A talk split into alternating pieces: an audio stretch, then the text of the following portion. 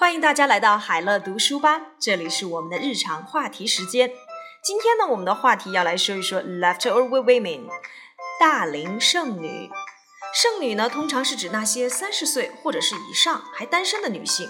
在城市里，越来越多受过良好教育的职业女性加入到了剩女的行列，所以剩女大多有着高收入。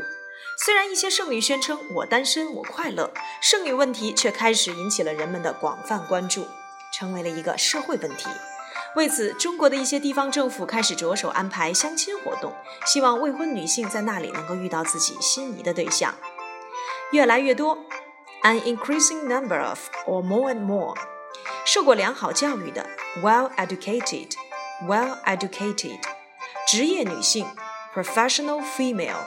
professional female，加入行列，join the ranks of，join the ranks of，高收入，a booming income，a booming income，引起人们广泛的关注，widely attract social attention，widely attract social attention，社会问题，social problem，social problem，地方政府，local government，local government。Leftover women often refer to those who remain single at the age of 30 or above.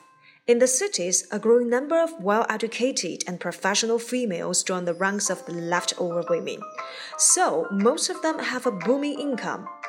Though some leftover women claim that I'm happy being single, the phenomena of leftover women began to widely attract social attention and become a social problem.